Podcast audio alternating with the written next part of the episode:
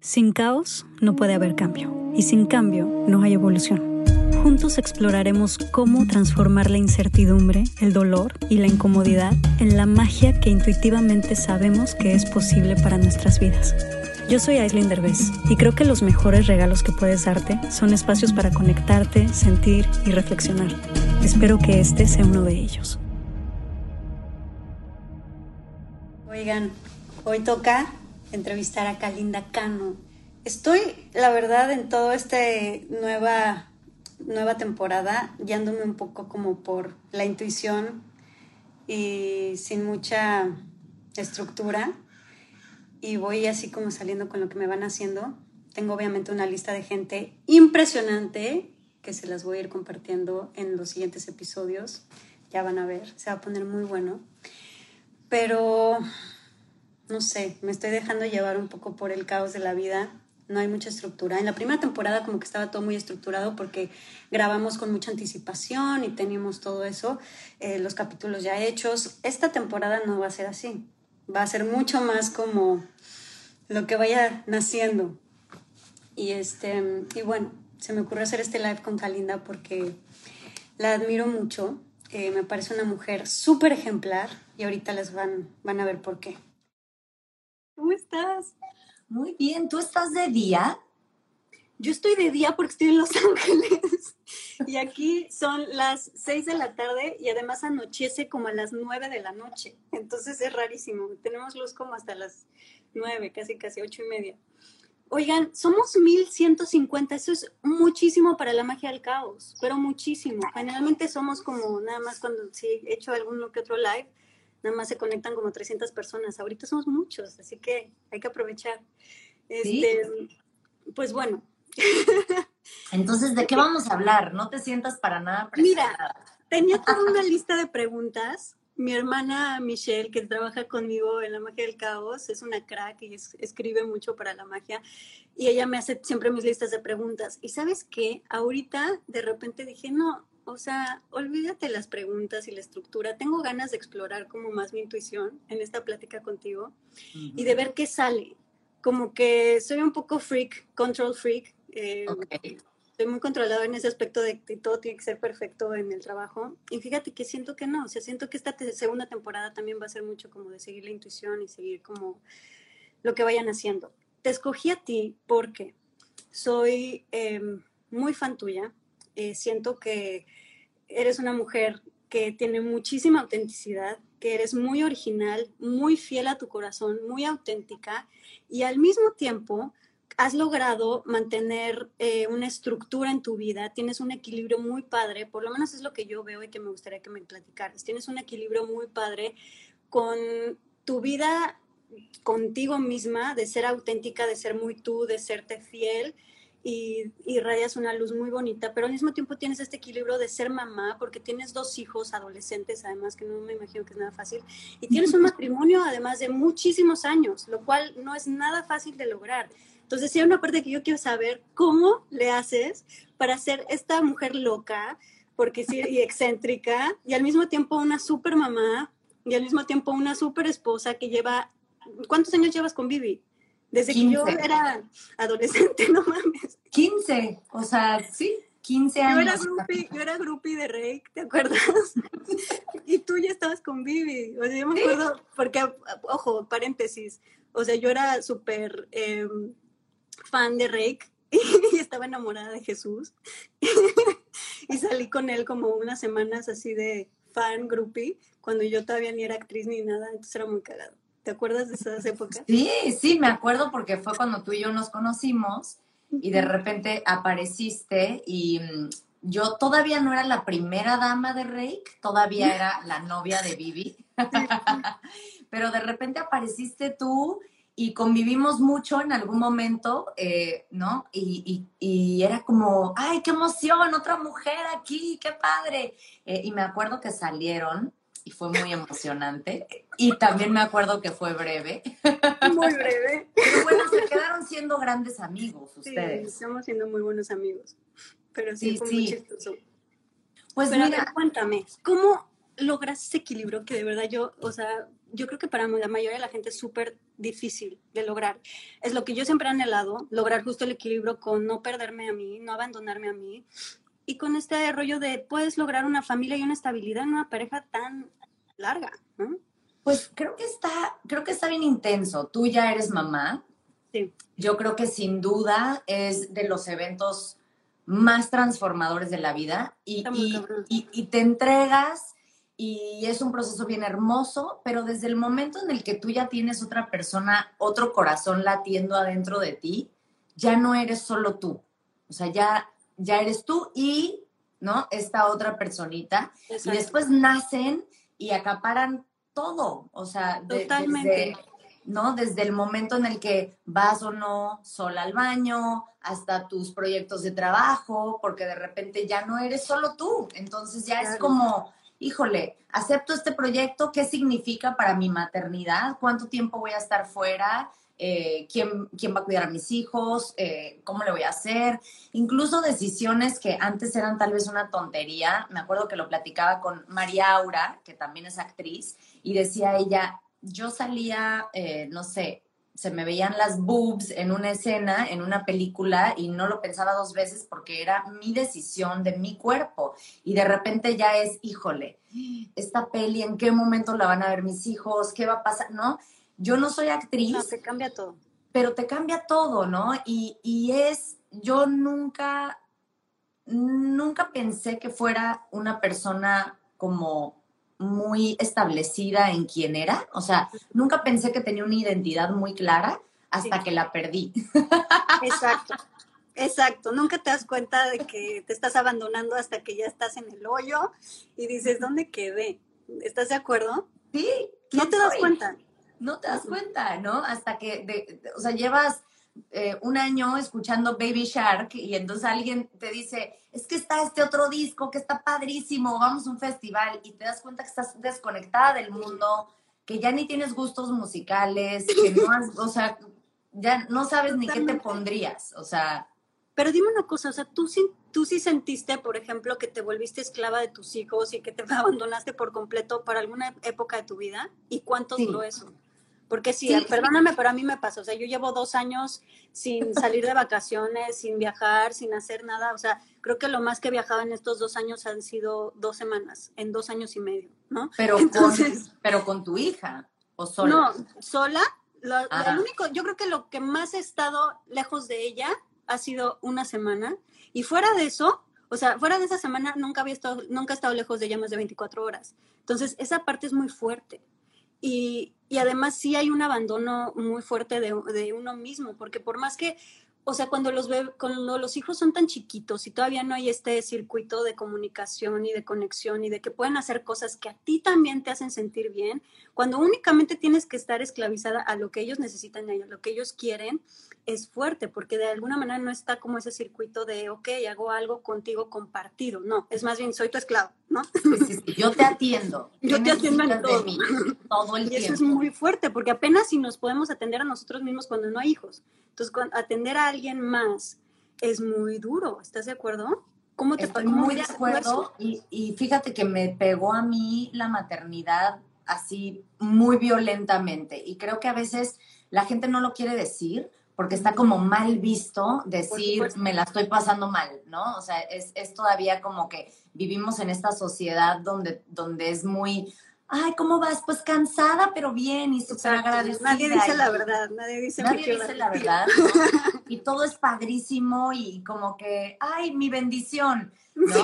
Y, y pero la verdad, o sea, yo cuando ya tenía, ¿qué será? Un año, entré en una crisis existencial fuertísima que era algo, había estado acumulándose, ¿no? O sea, uh -huh. fue como una, una bomba de tiempo sí. en donde pues ya no dormía, Vivi estaba mucho de gira, entonces viví la maternidad muy sola, ¿no? Era, era de repente sí. como mamá soltera y mis amigas, o sea, no tenían hijos porque pues tenía yo 23 años, entonces pues no sé, me sentí sola, me sentí esclava, me sentí eh, completamente perdida de mi identidad, desde las cosas más básicas, como, como cuando estás amamantando, que entonces ya no te pones la ropa que tú quieres, te pones la ropa que te permite fácil acceso a la chichi, ¿no? Este, cositas de ese tipo, o como, como el tiempo para poderte maquillar, o sea, cosas que, que de verdad son una tontería cuando las ves para atrás, pero que en su momento y acumuladas son enormes. En su momento es espantoso. O sea, a mí también curiosamente, al año de CAE fue exactamente cuando fue el pico más alto de como de la depresión postparto, ¿no? O sea, como de decir, estoy perdida completamente, no tengo ni idea de qué es esto. Porque justo al año fue cuando no dormía nada, cuando no, no entendía yo nada, cuando más esclava yo estaba, cuando más sola, aparte yo me sentía, y, que esto es otra cosa bien fuerte. O sea, creo que esta cultura en la que estamos ahorita, esta manera de vivir todos en esta sociedad, no, que estamos tan aislados, y no nada más por la pandemia, desde antes ya como que estábamos muy aislados, ya no hay tribu, ya no hay círculos de mujeres cuidándose a, a sus hijos entre todas, ya no existe eso. Entonces, esa parte a mí me parece sumamente fuerte, porque por más que esté el papá presente, no es lo mismo, o sea, no es lo mismo lo que el papá hace que lo que la mamá hace, y de todas maneras como mamá necesitas a otras mujeres que estén ahí ayudándote, cuidando, este, procurando, que te ayuden a ti, que te cuiden a ti, que, que, que se encarguen de tu, de tu hija, etcétera, ya sabes, entonces como que esa falta como de tribu, esa falta de ayuda, hay mucha, hay por ejemplo mucha, a mí me pasó porque yo lo viví, mucho juicio de las nanas, como que yo entré en este, en este juicio de yo no voy a tener nana y yo voy a cuidar a mi hija al 100% y yo sí puedo y yo le voy a dar todo a mi hija porque yo fui criada por nana y 100%, o sea, para mí mi mamá era mi nana, ¿no? Entonces era como, como que yo dije, me voy a ir al opuesto de eso, yo voy a ser la mejor mamá del mundo y no manches, o sea, dije, ¿en qué me metí? O sea, yo, ¿por qué? ¿En qué momento pensé que yo no necesito ayuda y que yo soy la mujer superpoderosa? Y además era esta necesidad de, tengo que demostrarle al marido que yo puedo con todo y que soy la mejor mamá. Y tengo que mostrarme a mí misma que yo puedo ser mejor mamá que mi madre. Y, yo, tengo que mostrar al mundo entero que soy, y a toda la sociedad que está viendo mi Instagram que me juzga como madre también. Entonces, imagínate la presión, ¿no? ¿Y, yo dónde quedo? Hasta que... Sí, pero la mejor, la mejor mamá no es una mamá que está tronada y que no sabe quién es y que está falta de amigas y que no ha tenido espacio para bañarse sola en un año. Esa no es la mejor mamá. Y nadie va a venir a darte un premio y decirte, felicidades. O sea, no te dan como una plaquita en donde dice, tú pudiste todo sola todo el tiempo, vas a nuestro cuadro de honor. O sea, no sucede. Y lo único que, que creo que pasa es que irónicamente te vuelves peor mamá. Porque no, no estás en tu mejor momento, no tienes toda la paciencia, no tienes todo el amor, o sea, estás, estás al borde y así no es.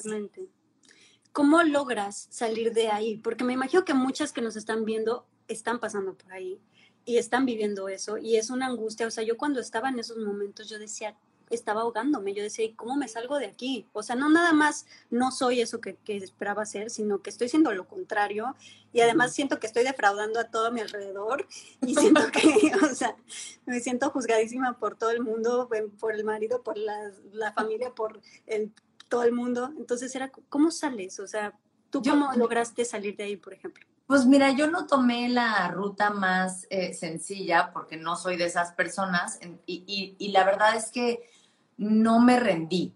A mí llegó un punto donde la vida me dijo, a ver, esto no va a jalar, ¿no? Entonces me empezaron a dar un montón de ataques de pánico. O sea, no, no fue una, una decisión consciente en donde yo dije, ya no estoy pudiendo con esto. Fue más bien que mi cuerpo y mi mente hicieron cortocircuito. Me, o sea, forcé la máquina, ¿no? Y, y fue de repente como empezar a ir a terapia, según yo, a tratar algo muy específico, que eran estos ataques de pánico, que pensé que no tenían nada que ver con nada. Eh, y de repente, trabajándolo en terapia, me fui dando cuenta que eso era lo que era, ¿no? O sea, ese era el motivo. Obviamente no era que mi hija tuviera la culpa, porque ellos no tienen nada que ver. Yo sola me había metido el pie, había querido hacer demasiado, estaba exigiéndome demasiado, eh, no aceptaba ayuda ni siquiera cuando sí la tenía.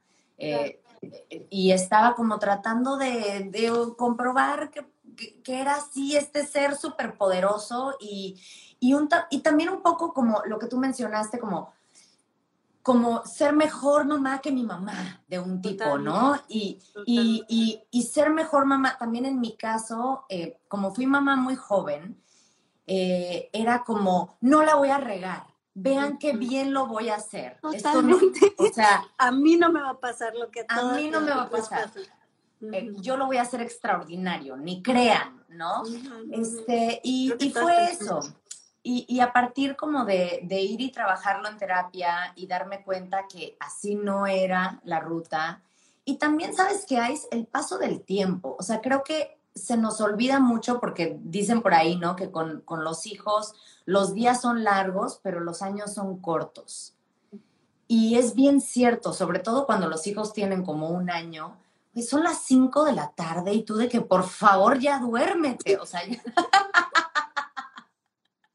Güey, mi mejor momento del día es cuando cierro la puerta y ya se va a dormir y yo es así de... Dios mío. Viene, viene, el mejor momento del día, siete y media de la noche, se duerme muy temprano. Es que es intensísimo dar tanto, es, es sumamente desgastante, ¿no? Estás como que si fueras ahí como un jarroncito de agua y estás echando todo el tiempo, todo el tiempo, todo, y se te va vaciando. Y si no tienes espacios de soledad o de estar tú contigo y haciendo esas pequeñas cosas que te hacen felices, como que te vas, o sea, ya es gotita lo que le cae a la otra persona, o sea, no se puede, no es sostenible.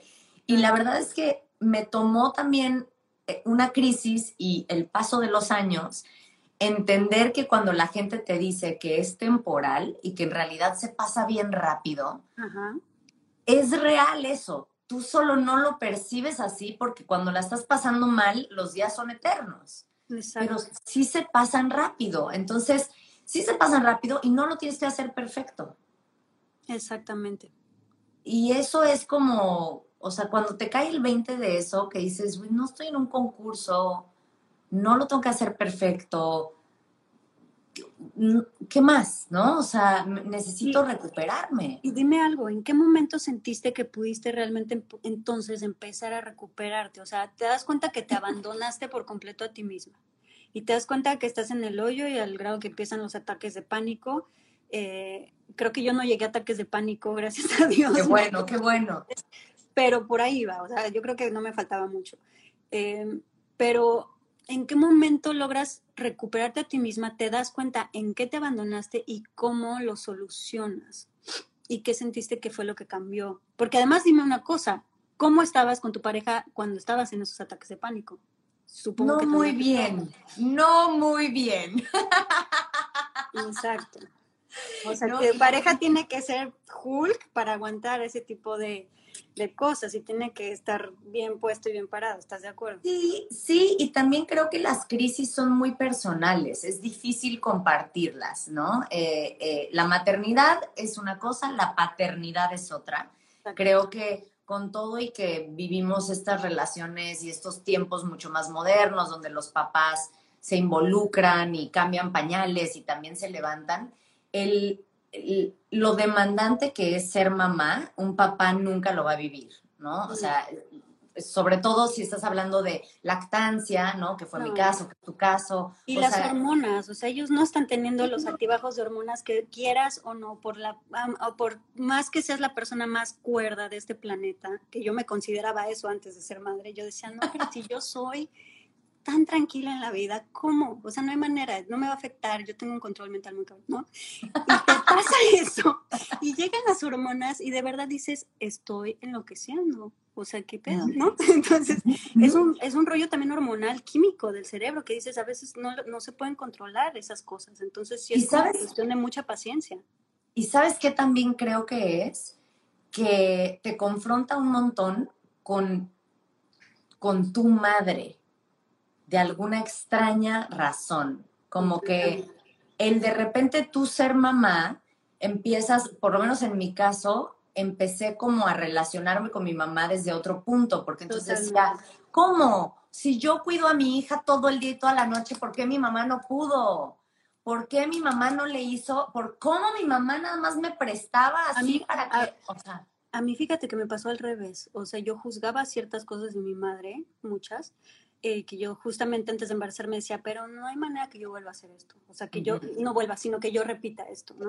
Entonces, em, y yo me creía Juan Camané y yo decía, no, yo soy súper consciente, yo soy súper zen, yo lo voy a llevar muy bien y tómala, o sea, te embarazas y empieza ahora sí a caerte todos los 20 que no te cayeron de tu madre, porque es como, o sea, a mí me pasó algo muy personal que fue, fue como si yo pudiera sentir a mi mamá en mi cuerpo cuando ella estaba embarazada de mí y además ya que di a luz y ya que estaba yo cuidando a, a mi bebé, yo sentía lo que mi mamá sentía cuando estaba en mi lugar cuidándome a mí de bebé. Entonces, esa parte fue Uf, o sea, yo de repente dije, ya entendí por qué mi mamá se ponía así, ya entendí por qué mi mamá eh, explotaba así, o ya entendí por qué mi mamá sentía estos sentimientos, o sea, no es culpa. Hasta yo te juro empecé a tener una compasión, una empatía por mi mamá que dije, dije claro, pues es que con razón, ¿no?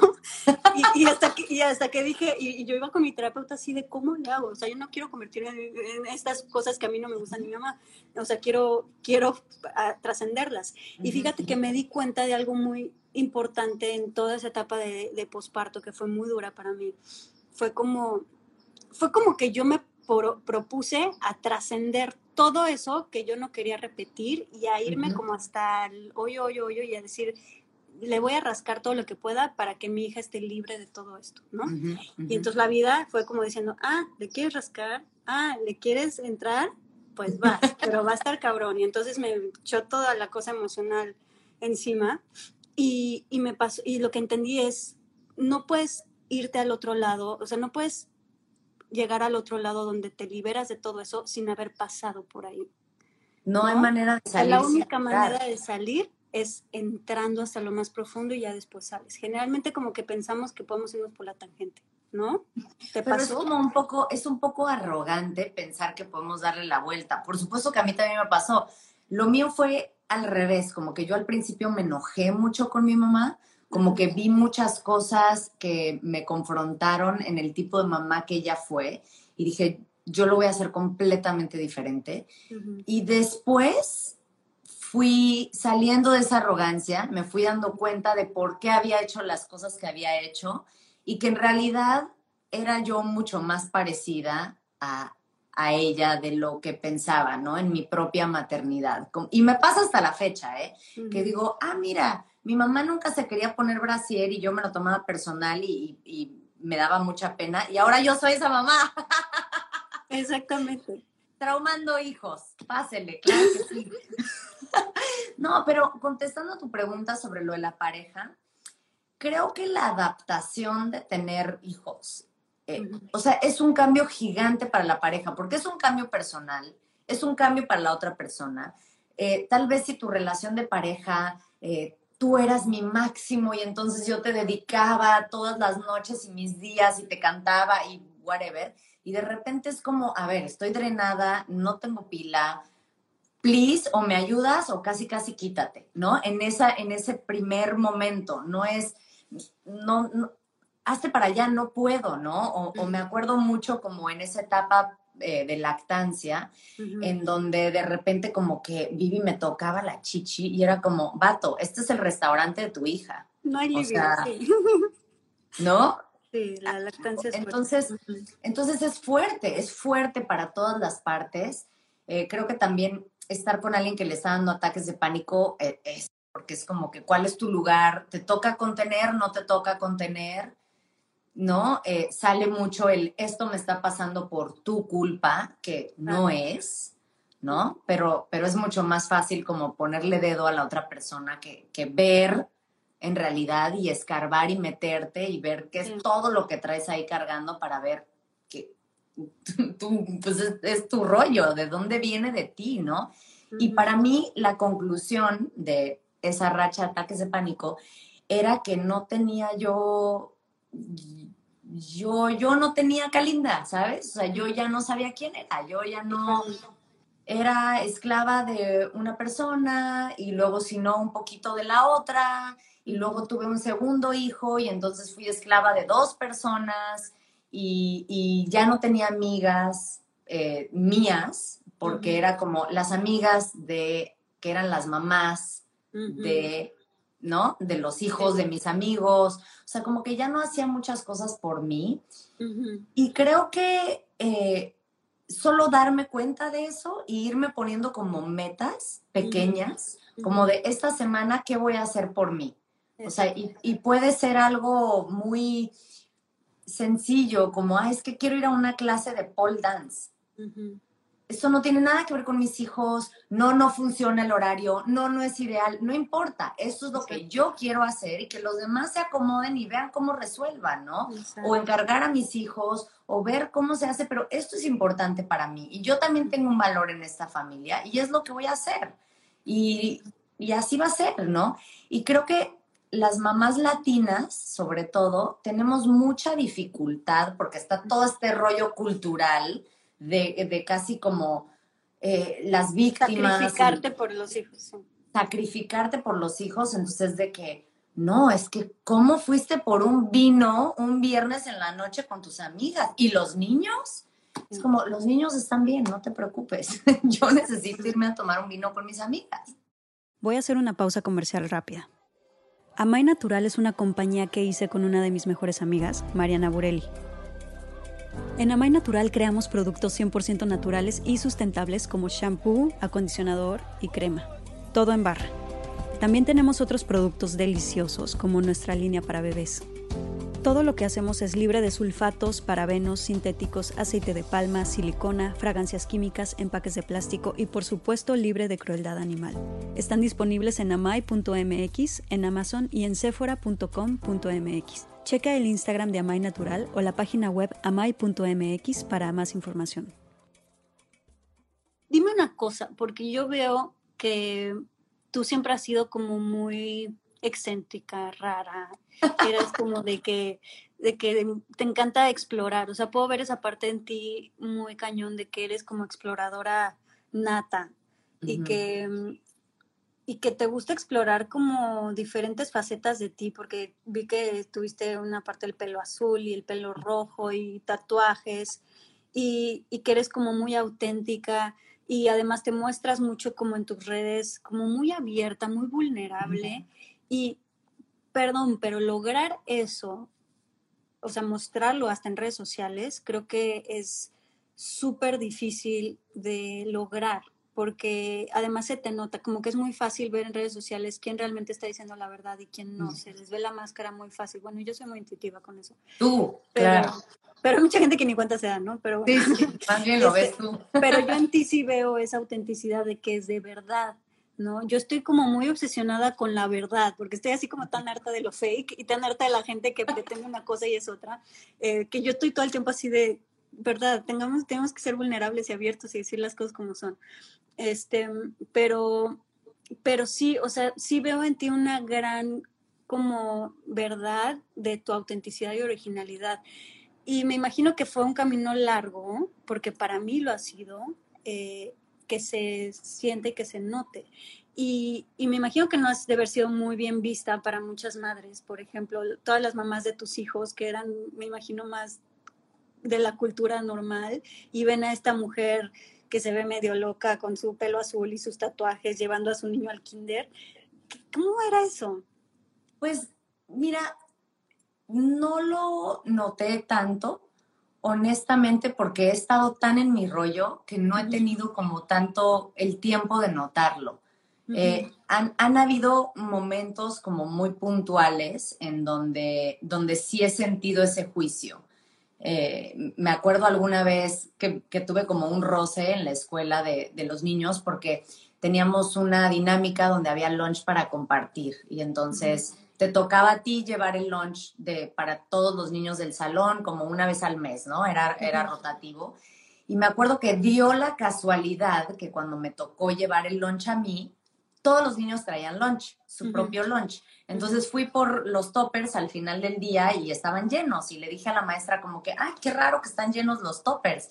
me dijo, ay, es que Sí, pues es que muchas mamás estaban preocupadas que tal vez se te iba a olvidar y entonces mandaron a, los niños con su lunch. Y me acuerdo que fue como la primera vez que me pudo mi apariencia. tu apariencia no es confiable. Exacto, como que no soy confiable, ¿no? Me pudo tanto que me, o sea, digo, me mantuve como muy de que, ah, ok, ¿no? Me subí al coche y me puse a berrear porque fue como que, órale, nunca había pensado que no era confiable, porque yo me conozco y yo sé que soy la persona más confiable del planeta, ¿sabes? O sea, que si me dices a las 8 tenemos un live, o sea, al 5 para las 8 te escribo y te digo, ay, estoy lista y estoy, ¿sabes? Entonces fue muy fuerte como darme cuenta que, que mi apariencia comunicaba lo contrario. Pero después dije, a ver, ¿cómo quiero manejar esta situación? O sea, quiero dejar que me apachurre, quiero eh, pelear, o sea, quiero como demostrar lo contrario a través de mandar un mensaje al chat, o, o sea, ¿cómo lo voy a hacer?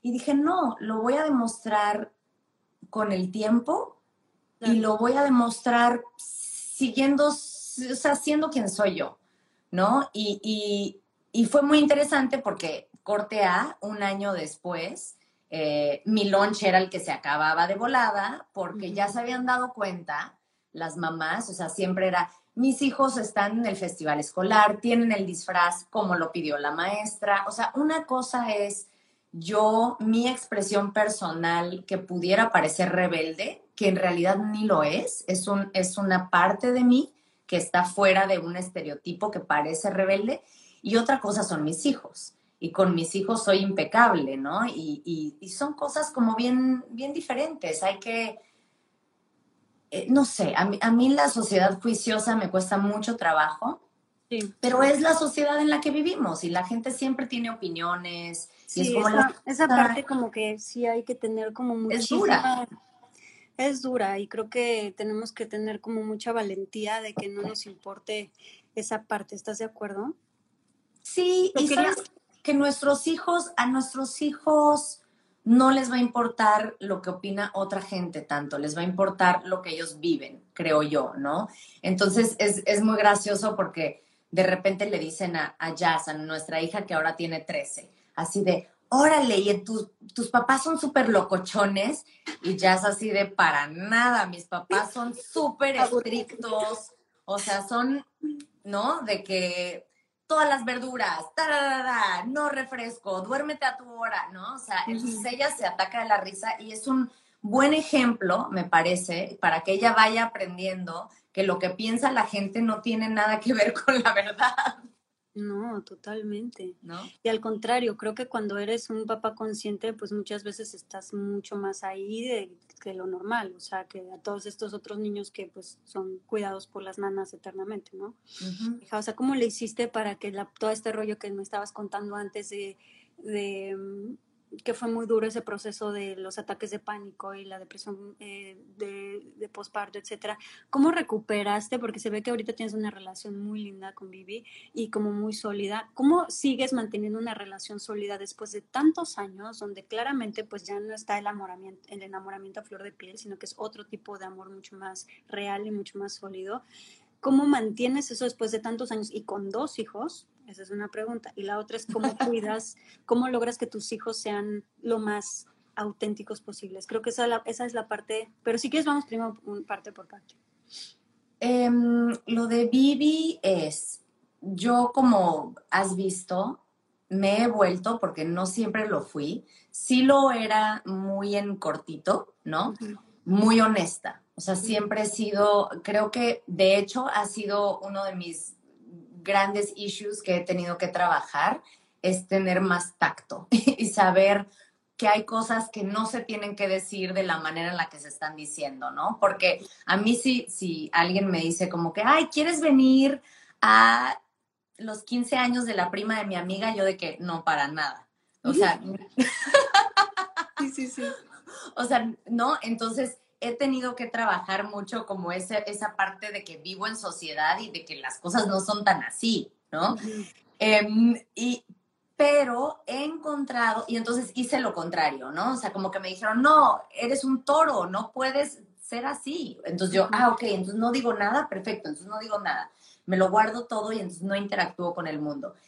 Y luego me di cuenta que eso tampoco me funcionaba porque no era fiel a quien soy yo. A mí me gusta decir las cosas, me gusta platicarlas, tengo mucha curiosidad, así como yo quiero expresar cosas muy honestas, me gusta cuando la gente es muy honesta conmigo, incluso cuando la respuesta puede que no me encante. Eh, necesito, necesito saber bien de qué estamos hablando, quién eres, qué está pasando. O sea, necesito llegar al fondo porque así soy yo. Entonces, si yo me voy a compartir así, yo creo que tú también te compartas de esa manera, ¿no?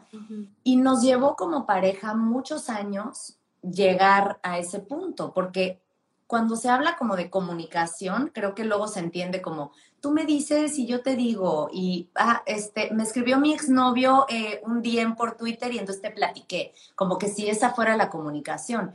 Pero creo que la comunicación va mucho más allá y es como, me escribió mi exnovio en Twitter y me movió de una manera interesante y entonces me hizo darme cuenta que tal vez hay esta parte de la que ahorita estoy carente ¿Qué te hace sentir a ti el hecho de que te estoy diciendo esto? ¿Tú cómo estás? ¿Tú cómo estás en esta relación? ¿Tú cómo te sientes, no? Y, y, es una conversación que a veces es difícil porque a veces no estás tan bien. O sea, y la otra persona a veces te dice, no estoy, no estoy bien, no es lo que me imaginaba, no estoy completo, no estoy, no sé, satisfecho sexualmente, no siento que me estás haciendo suficiente caso. Hemos tenido mucha comunicación. Vivi es hombre, es norteño y es serio. Entonces ha sido como un reto fantástico para mí lograr que no sea nada más un monólogo esta comunicación. Wow, sí. luego como mujeres que nos encanta hablar y los hombres no, luego no tanto. No tanto, y menos tan profundo, ¿no? Como que, de que, güey, estoy bien. Y yo no, siento que no. Exacto tu lenguaje corporal me indica lo contrario, vamos más para abajo y el otro de que güey ya, así como el meme de güey ya. Ya sé. Y sabes que a mí me, por ejemplo, ahorita la terapeuta que tengo, que es Nilda, que es lo máximo, que está hasta en los podcasts, justo dice algo que es muy, muy importante. O sea, dice que, que para que la familia pueda estar como a flote y pueda estar bien, hay que entender que hay que se necesitan dos tipos de relaciones que tenemos que nutrir, que una relación es la familiar, o sea, la de mamá, papá, hijos, y que otra relación completamente distinta y aparte es la relación de pareja, que es eh, la mujer y el hombre, y que si no nutres las dos, la relación familiar siempre termina por comerse a la relación de pareja, y entonces la relación de pareja se desvanece y desaparece. Y esa parte a mí me impactó cuando la dijo, porque dije, wow, o sea, y nadie realmente, y dijo, y para que la relación de pareja sí subsista, se, se, tiene que hacer un esfuerzo, porque tantito que dejes de nutrir, tantito que dejes de darle como ese espacio y ese lugar a esta relación de pareja, es tiende todo el tiempo a estarse desapareciendo, a que sea lo, lo más eh, fácil que desaparezca, ¿no? Entonces esa parte a mí se me hizo... Se, lo come, los niños se lo comen y no es en, no es en mala onda, es, es la naturaleza de ser niño, es ser expansivo y ocupar espacio, ¿no? Y por ejemplo, ahora en la, nosotros lo teníamos muy bien estructurado, como de eh, se iban los niños a la escuela, nosotros íbamos a entrenar juntos y desayunábamos juntos y teníamos como ese momentito cuando Vivi estaba en casa de estar juntos. Y ahora con la cuarentena, que estamos todos en casa todo el tiempo, ha sido bien retador, ¿no? Porque es como, sí los amamos, pero no pueden estar en nuestra recámara desde las 6 de la mañana a las 12 de la noche, o sea, y no solo por la intimidad que sucede en la recámara, por las conversaciones, por el poder hablar de cosas que no sean adecuadas para los niños. O sea, incluso poder soltarte a decir groserías si quieres, o sea, como decir de que, no, y como ah, solo, solo poder ser dos adultos, ¿no? Que, que están como buscando conectar de alguna manera. Y, y, yo creo que es de lo que más afecta a las parejas, es que esa parte no la nutren tanto porque lo otro requiere de tanta atención que a veces no te da la vida, no es en mala onda, pero dices, todos los viernes vamos a salir a cenar y ya el viernes a las 5 de la tarde estás así de, please, no, o sea, no quiero salir a cenar contigo, pero... Es un esfuerzo. Pero lo haces, lo tienes que hacer, o sea, tienes que salir a cenar, tienes que pasar tiempo a solas.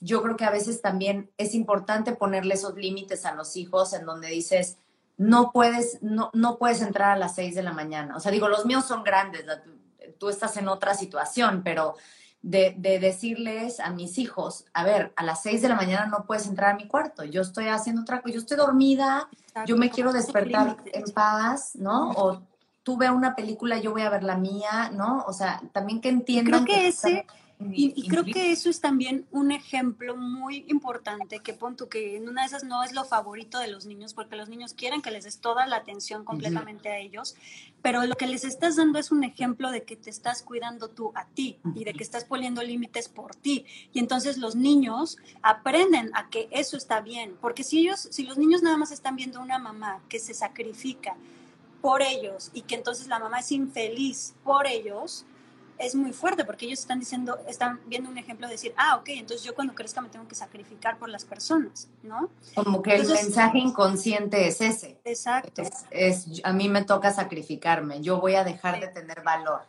Sí, exactamente. Y dime otra cosa que yo te quería plantear, digo, comentar, porque pasa mucho también en las parejas, ahorita que estamos hablando de cómo hay que nutrir esta, esta relación de pareja aparte, muy aparte de la relación de familia, creo que otra cosa que luego cae en muchas parejas es, em, se vuelve tan fuerte la paternidad y la maternidad que dependiendo de tu historia de vida y de qué tantas cosas sufriste, de repente dices, em, no, la pareja siempre es la prioridad porque los hijos se van, van y vienen y la pareja se cae. Pero una cosa es lo que dices y otra cosa es lo que realmente pasa. Y luego te tienes a los hijos y es tan fuerte ser mamá o ser papá y te pega tan fuerte en esta herida con tus propios padres y, y es como te quieres rescatar a ti mismo toda tu propia infancia con tus hijos, que entonces a veces el papá o la mamá pues termina poniendo primero a los hijos que a la pareja. ¿Estás de acuerdo? Y ahí también es un, es un error de repente fuerte porque resulta muchas veces, y esto me lo dijo también la terapeuta, me dice, ese es, el problema es que cuando pasa eso, pues hay un abandono muy fuerte de la otra persona, ya sea si, ya sea si el papá pone primero a los hijos o la mamá pone primero a los hijos, y hay un abandono que muchas veces, yo he leído comentarios de muchos que nos escriben en la magia del caos, que dicen, es que mi, mi esposa me tiene completamente abandonado, o mi marido pues, ya no me pela desde que hay hijos. Eh, ¿Estás de acuerdo que es algo que pasa muy común? Como que te desvives por el hijo o el hijo toma hasta a veces el rol de la pareja y la otra pareja queda anulada.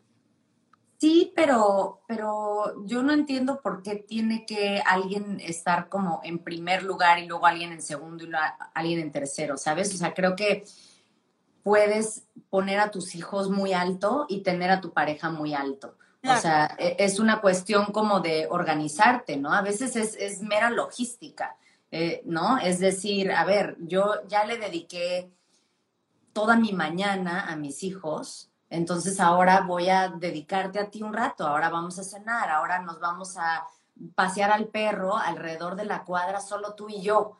¿no? Exacto, y... pero estás de acuerdo que hay como que mantener, o sea, creo que ese mantener ese balance de o sea, darle esa misma prioridad a la situación familiar que a la situación de pareja es a lo que voy y no poner por encima. Digo, obviamente la relación de pareja no es como que nunca se va a poner encima porque si no los hijos, ¿dónde quedan? Pero es como, es como cómo logras empatarlas, ¿no? Y cómo logramos ese, ese empate, creo que es de las cosas más difíciles de lograr. Sí, y creo que te tiene que caer bien tu pareja. A veces eh, te das cuenta que cuando ya no es todo honeymoon y miel sobre hojuelas, que tal vez no es la persona que tú pensabas, ¿no? Que estabas también proyectando cosas, que ahí estaban las señales y no las viste, y de repente una situación tan grande como tener hijos saca lo mejor y lo peor de ambas partes. Y de repente volteas y dices, ¿este güey quién es? quién eres y qué haces en mi casa, no eras lo que yo pensé, o sea, y no eras lo que yo pensé porque no habíamos estado en esta situación, ahora estamos en esta situación y te estoy viendo y no me caes tan bien. Y, y, entonces muchas veces la manera es como, ok, no voy a lidiar, no me voy a meter en esto, no lo voy a afrontar, entonces voy a dedicar toda mi atención a mis hijos y a ver si esto nada más como que se desvanece o a ver si la riegas tú y entonces ya no cae en mí la decisión, ¿no? Totalmente. A mí, por suerte, Vivi me cae muy bien. Entonces, nunca, nunca ha sido. yo siempre esa parte de la amistad es básica. no puedes ser el mejor amigo de tu pareja o la mejor amiga de tu pareja, es, está cañón. Yo creo que ahí es, es lo más importante, mantener como esa súper amistad en pareja. Y bueno, ya pasamos esta parte de la pareja. Te quería preguntar algo que también tengo como mucha curiosidad.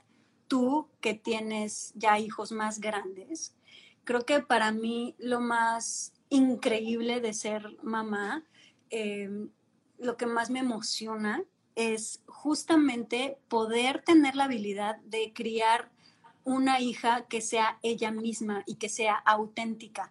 Aunque a mí no me encante ciertas cosas o aunque yo, había, yo tal vez esperaba una cosa y resulta que es otra. Y, estamos, crecimos en una cultura donde los papás tenían tantas expectativas de nosotros que, que nos sentimos siempre avergonzados y que nos sentimos que nunca fuimos suficientes. Voy a poner un ejemplo muy cortito. Por ejemplo, mi mamá era una persona súper fuerte, súper acá, como súper luchona y súper, de esa gente como súper dura y súper fuerte. Y yo al revés, o sea, yo era una niña así toda como ratoncito, apenas se hablaba. Mi mamá hablaba súper fuerte, y gritaba y era como súper acá, ¿no? Y yo al contrario era así como de y hablaba y entonces era así como de habla fuerte, defiéndete, sé fuerte. Entonces era como una desesperación que le daba de que me veía súper débil y, yo siempre me sentí como muy juzgada por esa parte, ¿no? Entonces, y de alguna manera todos hacemos ese tipo de cosas con nuestros hijos. A mí, por ejemplo, con Kai, o sea, yo soy una persona que, que me gusta mucho el, eh, demostrar amor eh, físicamente, o sea, estar abrazando, estar tocando, estar dando besitos, estar como apapachando mucho, o sea, eso como de amor físico muy cañón. Y mi hija, por ejemplo, es cero así, o sea, mi hija es así como, para allá, no, no me toques, no, no quiero dar abrazos pero es, tiene otras cualidades maravillosas, que todo el tiempo está feliz y es súper inteligente y es súper pilas. Y yo todo el tiempo estoy así como de un abrazo, un, un beso, eh, ya sabes. ¿Cómo logras que tus hijos sean ellos mismos? Porque yo ya me he cachado así como de, bueno, pero dame un abrazo, pero no. Entonces, como... No, yo creo que, yo creo que no es así, o sea, yo creo que es nada más amarlos y ya, y no, y no estar proyectando tus cosas en ellos y entender que no tiene nada que ver. A mí me saca mucho de onda una amiga de mi hija, cuando mi hija en algún momento se rapó. Y me dijo como que, ma, me quiero rapar. Y yo, ok, pues, pues te rapamos. Yo no pensaba, o sea, a mí me da igual, es su pelo, ¿me entiendes? O sea, si me dijera a sus 13 me voy a tatuar, le digo, no, espérame. ¿No? O sea, como, que espérame tantito, una cosa es una cosa y otra cosa, o sea, creo que también hay que entrar en contexto de la libertad, ¿no? Pero me dijo, me quiero rapar. Ok, va, te rapo. Y luego una de sus amigas dijo, es que mi papá no me deja ni hacerme fleco. Y pensé como que qué común es eso, o sea, sí es muy común. Exacto. Pero al mismo tiempo, ¿quién es tu papá para decidir que tú no puedes tener un fleco? O sea, ¿qué le importa? Y es una muestra muy simple, porque es tu cabello, pero es un mensaje bien profundo. Es un mensaje que es, vale más mi opinión que lo que tú quieras hacer. Y eso creo que nos acompaña toda la vida y es muy fuerte y es una carga gigante, ¿no? Mis hijos no son para nada como yo, uno un poco más, mi hija no es, y además pasa que nos parecemos mucho físicamente. Entonces, desde muy chiquita, es que, ay, es que es igualita, ¿no? Y nos ven y es que ya eres igualita y siempre en fotos y eres idéntica a tu mamá. Y ya le pesa, ¿no? Y, y, y, yo siempre le he dicho como que amo, porque me dice, es que yo no soy como tú. O sea, no, yo soy yo, yo no soy como tú. Y le digo, es que es que los demás eso no lo ven. Eh, no es tu culpa, ellos no lo ven porque ellos no te conocen. De la gente de todo el tiempo estar diciendo es igualita a ti, es igualita a ti, o sea, a mí me chocaba también eso. Cada vez que me decían eres igualita a tu papá o eres igualita, era como dejen de decir eso, o sea, a mí me vale madre si soy igualita a mi papá, yo soy yo. no sé por qué la gente como que tiende a hacer eso todo el tiempo. No lo sé, pero yo siempre trato de darles el mensaje opuesto, ¿no? Y como, y como decirle, they just don't know. O sea, tú y yo sabemos que no. Pero dale. empieza por todo, o sea, empieza porque los dejes hacer lo que les gusta, les dejes escoger la ropa que les gusta, los dejes, claro que es presentarles las opciones más sanas y más eh, que tú sientas que es lo mejor para ellos, pero dejarlos escoger. O sea, yo me doy cuenta, por ejemplo, ella tiene dos años y ya sus dos años ya se mete a su closet y me dice, quiero este vestido con estos zapatos, con este suéter que se ve fatal. Y yo así de, ok, perfecto. Comparado con yo cuando era chiquita, que yo le decía, yo me quiero poner este vestido con esto, y mi mamá me decía, primero muerta, eso está naquísimo, ¿no? Entonces era como de ella así de, ok, entonces nunca me podía vestir como yo quería, nunca podía hacer lo que yo quería porque todo el tiempo era invalidado, ¿no? Entonces yo sí me dije, a mí me vale, o sea, si mi hija se quiere poner eso que se ve horrible, que se lo ponga, y si quiere hacer esto, que lo haga, obviamente cuidándolo siempre como que estén ahí, pero sí dejarlo ser, ¿no? Sí, a mí siempre me dejaron hacer lo que se me pegara la gana, este, porque mi mamá es súper hippie de San Francisco, mamá soltera. Entonces, entre que estaba muy ocupada viendo cómo íbamos a salir adelante, entonces no tenía tanta energía como para clavarse en qué zapatos traía puestos. Este, pero también porque esa era su creencia, ¿no? Ella era como de estos hippies verdaderos, así de los 60 de San Francisco.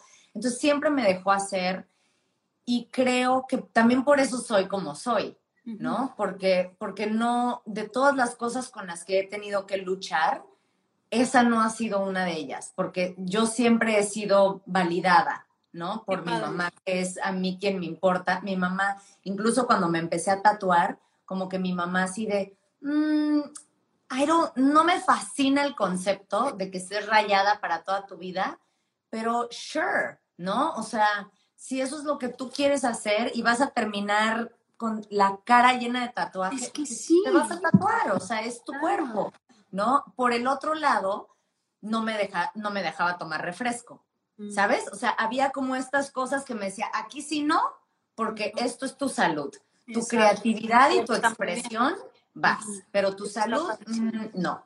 Entonces, son límites muy parecidos los que tengo yo con mis hijos. Igualmente, sí. Pero esto es algo que creo que lo más bonito de todo es darnos cuenta de que les tenemos que dar el ejemplo nosotras, ¿no? O sea, de que exactamente lo que tú seas es lo que ellas van, o sea, más allá de lo que tú les digas y de qué sí está bien y qué no está mal y todo, es quién es, cómo tú seas, es lo que ellas realmente van, van a tomar, ¿no crees? Y al mismo tiempo alucinar. O sea, hagamos lo que hagamos, está, va a haber esta dinámica de, oh, mi mamá. Y lo sé porque ahora tengo una hija adolescente. Entonces, hace dos años yo era su hit y su máximo y era como, mi mamá tiene tatuajes y mi mamá hace telas y mi mamá, wow, ¿no? Y ahorita es así de, ay, mamá, tienes que ir a clases de telas. Y yo, yo ya venía aquí. Esto yo lo hacía por mí, si quieres ya no, me cool. ya no eres cool. No, ya no soy cool, ya no soy cool, pero tampoco lo tomo personal y creo que ese es como otro tema que surge cuando en la adolescencia, esos choques como de yo soy esto, pero es que yo soy esto, ¿no? Y es como todo el tiempo. Y ahora es, eh, eh, o sea, por lo menos en nuestra casa, es como, amor, lo estás diciendo porque eres adolescente, no pasa nada, yo voy a seguir siendo yo, hay whatever, o sea, regresarás cuando regreses, o sea, eventualmente te vas a dar cuenta que siempre fui cool.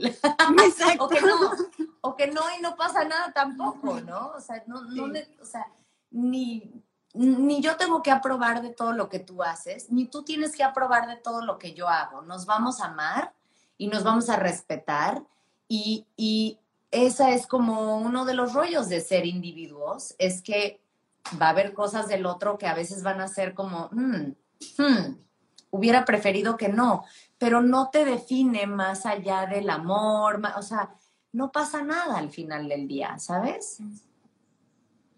Totalmente.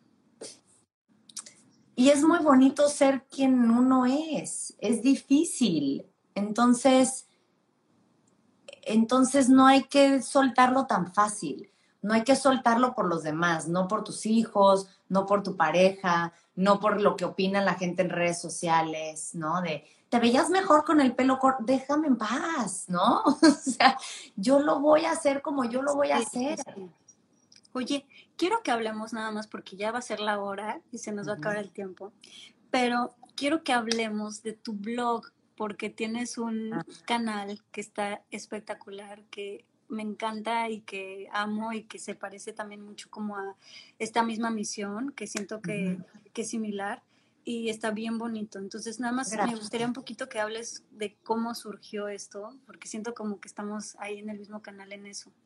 Sí, ¿sabes qué? Que llevaba muchos años haciendo televisión y sintiendo como que siempre me decían qué decir, como que no podía yo mostrarme, no podía yo hablar de los temas que a mí me parecían interesantes, ¿no? Me acuerdo que hasta fui con varios productores y les dije, a ver, una idea de tener como expertos que hablen de sanación, de cristales, de tipos de terapia y todo el mundo como que no tiene rating tu proyecto, no está padre tu proyecto. Eh, mejor ponte esta minifalda y ah, entrevista a esta banda, ¿no? Y llegó un momento donde ya me estaba dando mucho bajón.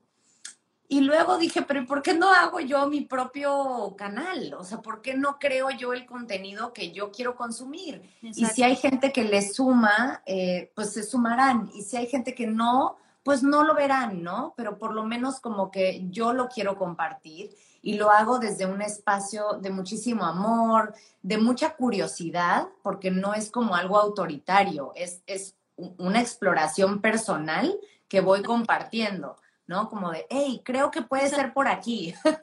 o sea, parte es, mejor. Es, es, abrirlo y decir, está esta parte de mí y yo tengo acceso a estas personas que están padres y te las comparto porque tal vez tú no tienes acceso a ellas y creo que en compartirnos, en, ir caminando las cosas juntos, es como nos vamos sanando. Y es bien importante hacerlo, ya, ya, ¿no? O sea, son momentos de empezar a sanar urgentemente. Cañón, creo que la vida nos está orillando durísimo y sobre todo este año 2020 es así como de, ya, si te sigues haciendo pendejo, te va a llevar la tiznada. Entonces, y se te lo demuestra todo el tiempo. Entonces es como un momento en el que la vida sí nos está sacudiendo muy cañón así de, te sigues haciendo güey y vales madres. Entonces, creo que... Y tú y yo, no, no, espérame, deja Exacto, tú y yo sí. O sea, pero creo que creo que hasta eso tú y yo nos hemos rodeado de un séquito muy poderoso, de gente bien chingona que ayuda muchísimo a todo eso. Y precisamente a mí me pasó, o sea, yo soy fan, pero fan no sé a qué nivel, desde que yo era adolescente, de buscar gente que me haga, que me ayude, que me haga sentir mejor, que me, o sea, gente que me nutra todo, ¿no? Que me nutra el cerebro, que me nutra espiritualmente, etcétera. Y de repente sí fue como hace muy poquito, dije, ¿de qué me sirve tener a toda esta gente y todas estas cosas y estos libros y todo si no lo puedo compartir? Es como que de repente se siente que entonces ya no es fértil, ¿no? Y, y de repente dije, si yo no comparto esto, no me voy a sentir bien, no me estoy, no estoy sintiendo nada. O sea, ¿de qué me sirve como saber cosas y sentir cosas si no las comparto? Y ya que lo compartes es otro rollo completamente distinto, porque además es ir acompañándote junto con la gente, ¿no? O sea, es como, no sé, como que yo no puedo con la gente que te dice, esta es la única verdad y mm. sígueme a mí porque yo te voy a hacer sentir estas cosas. No, o sea, es como de, no, a ver, espérate, yo, yo tengo un chingo de problemas, yo estoy de la fregada también, yo me deprimo a veces, o sea, no, yo soy igual que tú y más bien acompáñame a que exploremos juntos este tipo de cosas, que eso es lo que tú también tienes en Beautiful, porque sigan el blog de Kalinda, está increíble, a mí me parece padrísimo, igual que la magia del caos, síganla, es Beautiful, métanse a su, a su, em, a su profile y ahí van a ver Beautiful y síganla porque tiene entrevistas padrísimas y tiene como muchos, mucho contenido bien bonito. Gracias, ahí sí, porque además lo has apoyado un montón. Y desde que, ¿no? Pusiste como un repost y te dije, ay, gracias, porque levantar las cosas cuando son tan de adentro es mucho más intimidante que levantar cualquier proyecto externo, cualquier otra cosa que nada más tú eres la cara. Cuando es algo que verdaderamente te representa y donde está ahí tu vulnerabilidad metida, si es así de, ¿no? Porque qué tal si aquí, aquí estoy yo, aquí está mi corazón y que te digan, no, está bien chafa tu corazón. Totalmente. Güey, yo me tardé dos años en sacar este proyecto, o sea, me tardé dos años en atreverme porque dije, no, sí, me da miedo, no, me da miedo. O sea, era un miedo, pero sí. Pero ahí en la vulnerabilidad está lo, lo, bonito también. Esa es la parte que te conecta, esa es la parte en donde ya no eres esta persona inalcanzable, sino que más bien es de, ah, claro, la maternidad, sí, tú y yo estamos en el mismo barco, o, ok, crisis existencial, crisis de matrimonio, ¿no? Ahí es donde verdaderamente nos unificamos y creo que estamos en tiempos de unirnos, no de separarnos, no de empezar a señalarnos, sino más bien, ok, ¿qué tenemos en común? ¿Qué, qué tienes tú que yo pueda aprender? ¿Qué tengo yo que te pueda compartir? Este, no sé, a mí, a mí se me hace bien bonito que estén empezando a existir estos espacios. Qué bueno que nos animamos. Padrísimo. Ay, pues muchas gracias, muchas gracias por estar aquí, por hacer este episodio, em, pues como, no sé, fue un episodio como más intuitivo, menos planeado, pero pues estuvo increíble, me encantó hablar de todos estos temas contigo. A ver si hacemos mm. otro pronto. Sí, cuando quieras. Yo feliz, muchas gracias por invitarme. Es hermoso el proyecto, me encanta que estamos como ¿no? Nos conocemos hace años, cada quien hizo su vida y luego simultáneamente estamos como en un avión muy parecido y está padre también como, hey, I know you. Exacto. está bien pues bonito. gracias, Cali. Te mando muchas gracias. gracias. Bye, gracias. Bye. Bye. Ojalá que hayas disfrutado este episodio. Y recuerda que nuestra página web la magia-delcaos.com puedes encontrar mucha más información de estos temas y de nuestros invitados. Tenemos blog, tienda en línea y material exclusivo para los que se suscriban. Síguenos en todas las redes sociales como arroba la magia del caos. Gracias por darte este espacio con nosotros.